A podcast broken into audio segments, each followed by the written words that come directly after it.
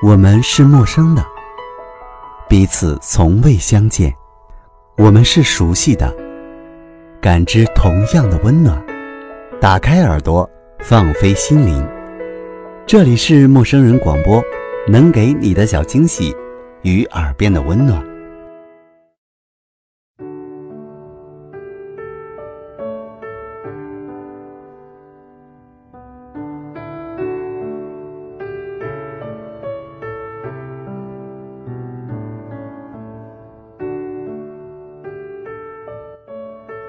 亲爱的听众朋友，这里是陌生人广播，能给你的小惊喜与耳边的温暖。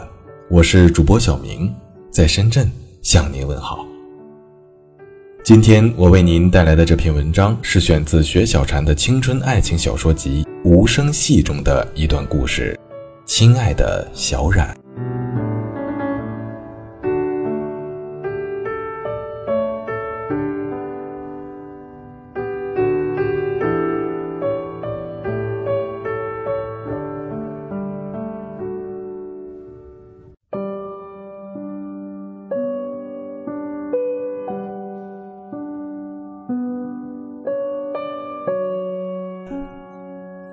的小冉，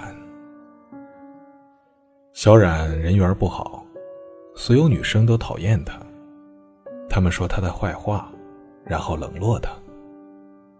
我想，也许是因为小冉太招摇吧。刚入大学的时候，女生们还抱着犹抱琵琶半遮面的态度，小冉就把头发染成了酒红色，穿着露背装去和男生跳舞喝酒。第一学期，因为数次酒后跳墙被记了过。他人又生得妖娆美丽，所以没有女朋友是情理之中的事情。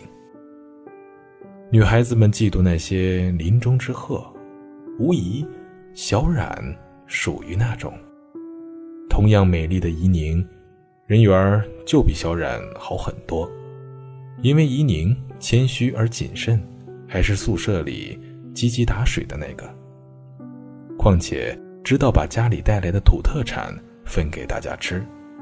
小冉从来不，他一个人招摇，独来独往，只和男生打交道。他穿的衣服总是那么刺激鲜艳，让我想起白先勇《最后的贵族》中的李彤，只不过少了他鬓边的那朵妖艳的花而已。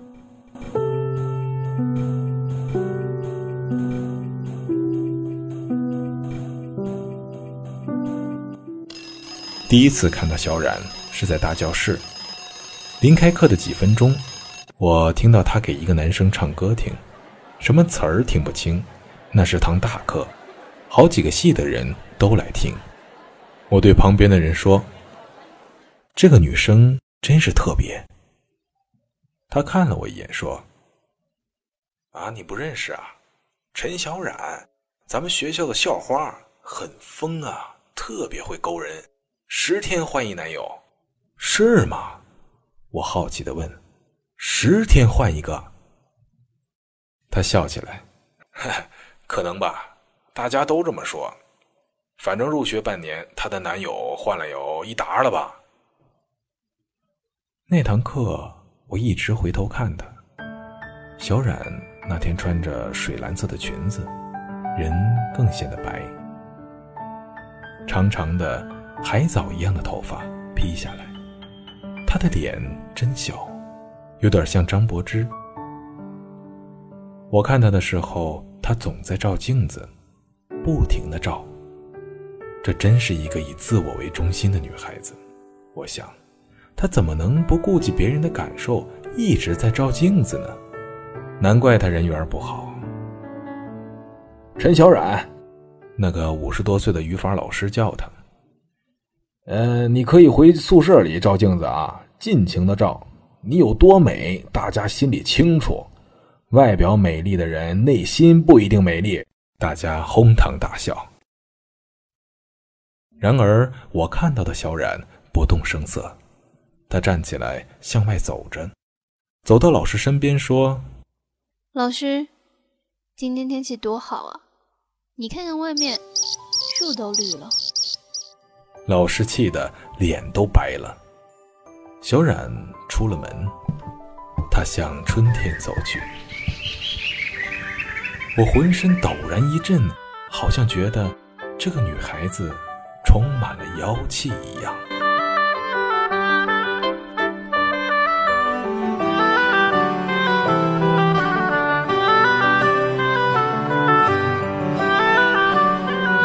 接下来的日子，我常常会去女生楼下等待小冉。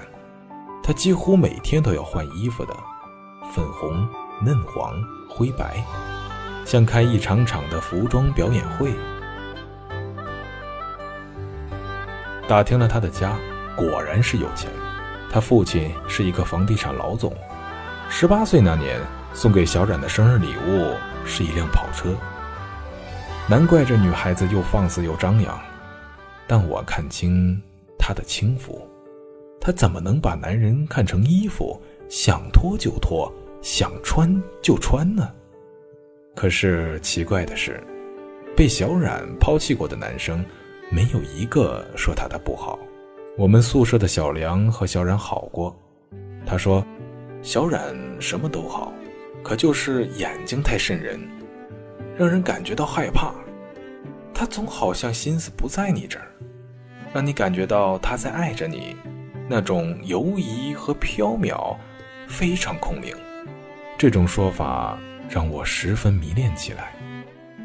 小冉，到底是一个怎样的女子啊？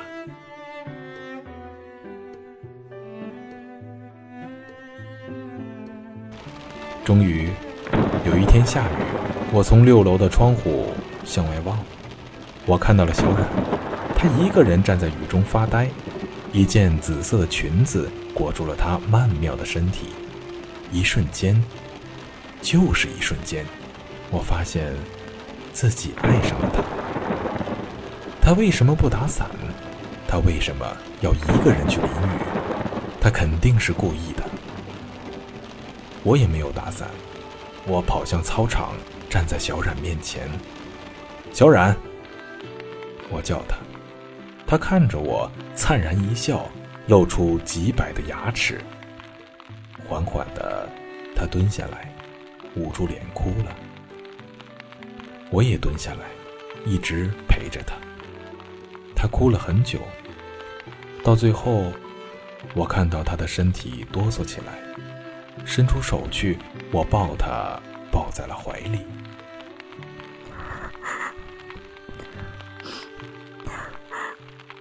你是谁？他问着我。你是谁？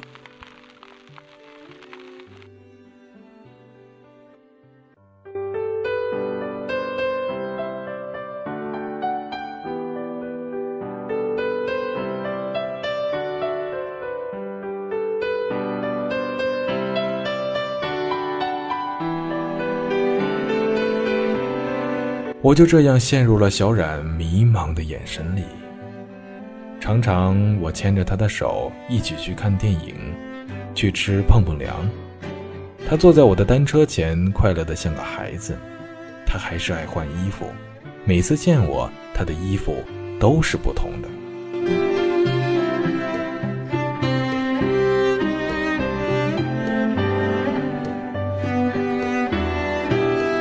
我以为小冉是爱我的，不然他怎么会让我吻他呢？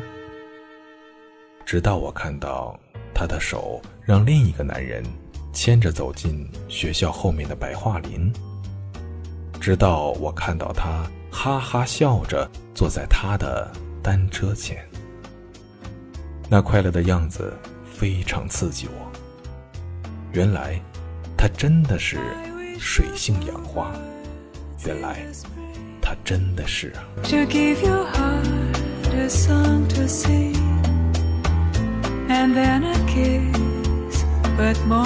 在他的宿舍门口，我拦住他，抓住他的手就往外走。天又在下雨，我把他推倒在学校操场上的栏杆上，我骂：“你这个烂女人！”他居然灿烂的笑着，身上染了好多泥。他用手扶着额前的散发。笑着问我：“娄月，你说我老了会不会很难看啊？”你现在也很难看，你就是一条毒蛇，你害了很多好男人，所以你现在应该去死。我皱着他，然后转身离去。娄月，娄月，我似乎听到他在后面喊我，可我没有回头。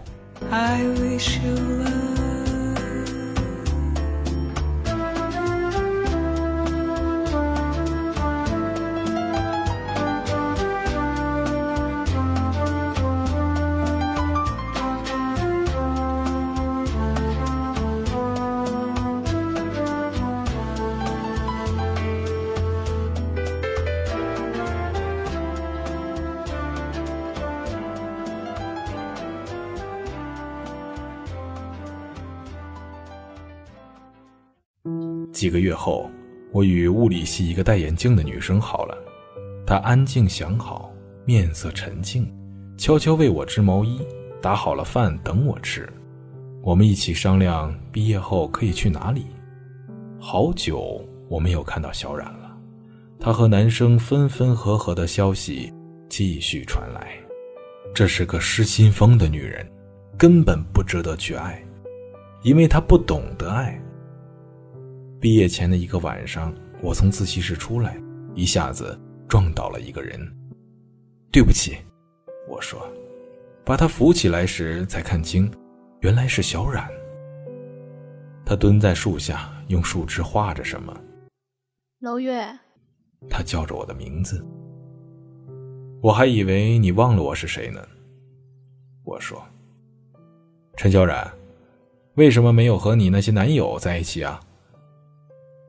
他站起来，嘻嘻的笑着，然后打开我的手，放了一颗水晶心给我，送给你。其实只是一粒心形的糖。然后他笑着转身跑了。我吓了一跳，简直有点毛骨悚然，因为太像《聊斋》里的镜头了，而他鬼魅的笑容更是可怕。甚至我疑心他给我的那颗水晶糖是有毒的。第二天，我和女友说了这件事儿，她吃醋地说：“别是他又勾引你，是不是你们继续藕断丝连？哼，男人总是好色的。”你乱说什么呀？我把那粒糖放在包的最里面，不知为什么，心里有些发酸。也许小冉是个念旧情的人，所以刻意的等我，要给我一块糖吧。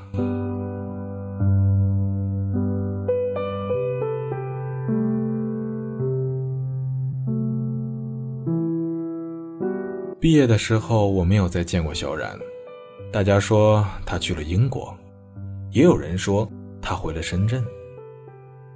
我没有再见过他。那个风流的女子似乎与我无关，她是我棋盘上过河的卒子，根本在我这里没有回头路。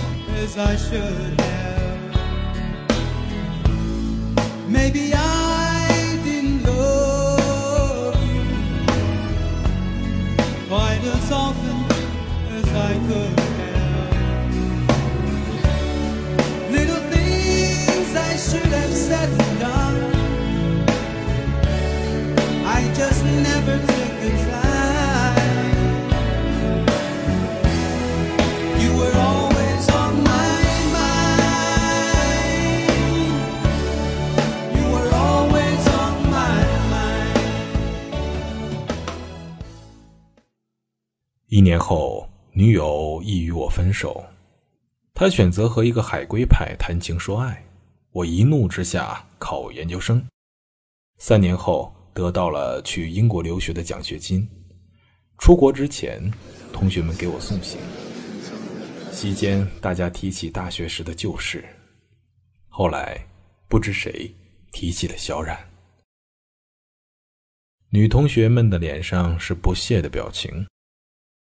有人说：“妖精根本不适合来读什么大学的。”男同学脸上则是说不清的几种表情。有人说：“她是很有个性的女孩子。”有人说：“她的确是美丽。”还有人问我：“哎，听说你和她有过一段情？”我支吾着，不肯承认。这时，一直坐在角落里的一个男生忽然说：“请你们不要再说小冉的坏话了。”大家呆住，不明白他为何这样替他说话。他看了我们一眼，说：“前几天我去深圳了，忽然想起小冉在深圳，况且她当时在大学是那么有名的女生，所以我想去看看她现在怎么样了。”后来呢？有人问。后来我终于找到了他，但你们永远猜不透他在哪儿。在哪里？我们问他。不会是当了别人的二奶吧？他不至于啊，他家里那么有钱，或者在同性恋俱乐部里？不，他说他在疯人院。我的筷子掉落到了地上。疯人院？怎么可能？是啊，我也不相信。但后来看到他的母亲也在疯人院。他们家族的一种病，花痴病，所以他父亲在娶，而知道自己的女儿在二十岁到二十五岁之间会得这种病，所以小冉的父亲对他千万疼爱。给他花多少钱都不心疼。花痴，那是种什么病啊？喜欢男人呢，看到自己喜欢的男人就想和他在一起，每一次都是真心的，不是想骗你，而是就是一个花痴，明白了吧？所以我们看到的小冉是爱了又爱，仿佛水性杨花之人，但是。他不是故意要这样的，那是一种病态。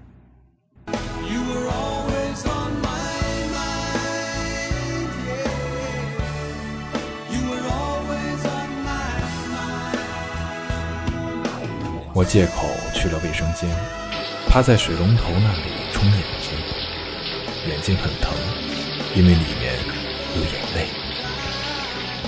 忽然，我想起那块水晶糖。那个他赠我水晶糖的夜晚是谁呢？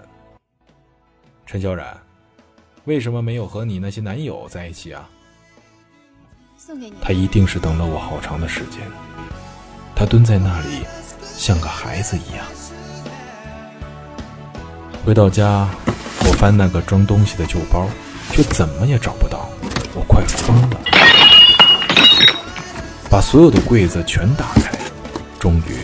有一个角落里看到了那个已经旧了的帆布包，那个帆布包的角落里，我摸到了那块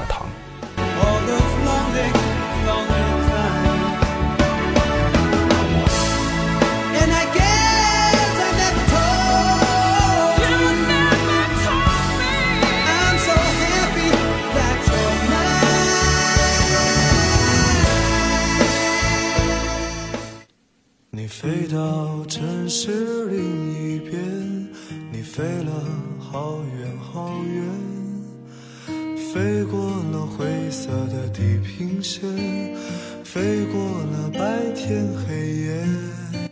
一瞬间，我仿佛被雷击中了一样，那块心形的糖已经变了样子，软软的一滩，像一个没有成型的婴儿。我拿在手里。刹那间掩面，原来小冉一直在我心里。你呀，你是自在如风的少年，飞在天地间，比梦还遥远。你呀，你飞过了流转的时间。归来的我记起了他所有安静而不动声色的眼神，似婴儿一般。我记起了他去操场上傻瓜一样的淋雨，他的内心一定被什么东西的焦灼而疯狂。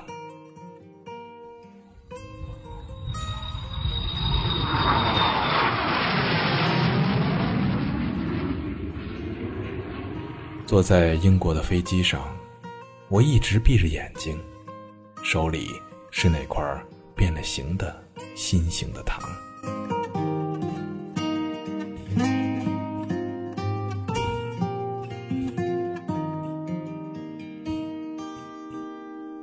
你飞到城市另一边，你飞了好远好远，飞过了灰色的地平线，飞过了白天黑夜。亲爱的小冉，我心里叫着他的名字，感觉有什么东西从眼里出来，一粒粒，又湿又咸。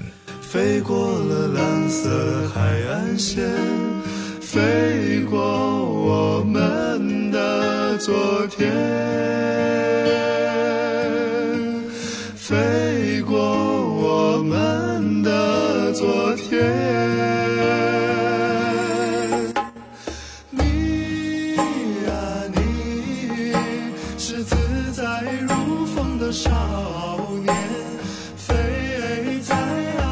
亲爱的听众朋友，这里是陌生人广播，能给你的小惊喜与耳边的温暖。本期节目策划编辑木木，主播小明，感谢您的收听，朋友们，我们下期再见。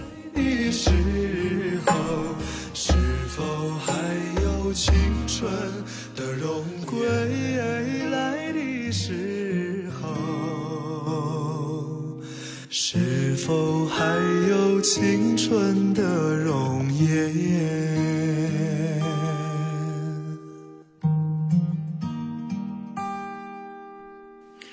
你啊你，是自在如风的少年，飞在天地间，比梦还遥远。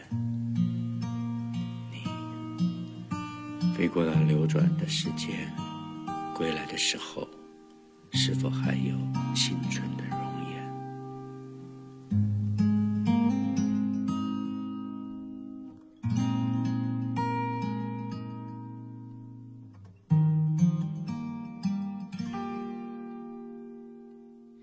陌生人广播能给你的小惊喜与耳边的温暖。欢迎关注我们的官方微信平台 M M O O F M，或搜索“陌生人”找到我们。如果你也想加入，我们求贤若渴，主播、策划、编辑、后期制作、活动志愿者正在招募中。播客订阅、节目下载、更多收听方式、互动参与、精彩活动、推荐投稿。以及参与到我们的节目录制，尽在陌生人官方网站 m o o f m 到 c o m 或微信平台找到答案。欢迎关注陌生人新浪微博艾特陌生人广播，找到我们。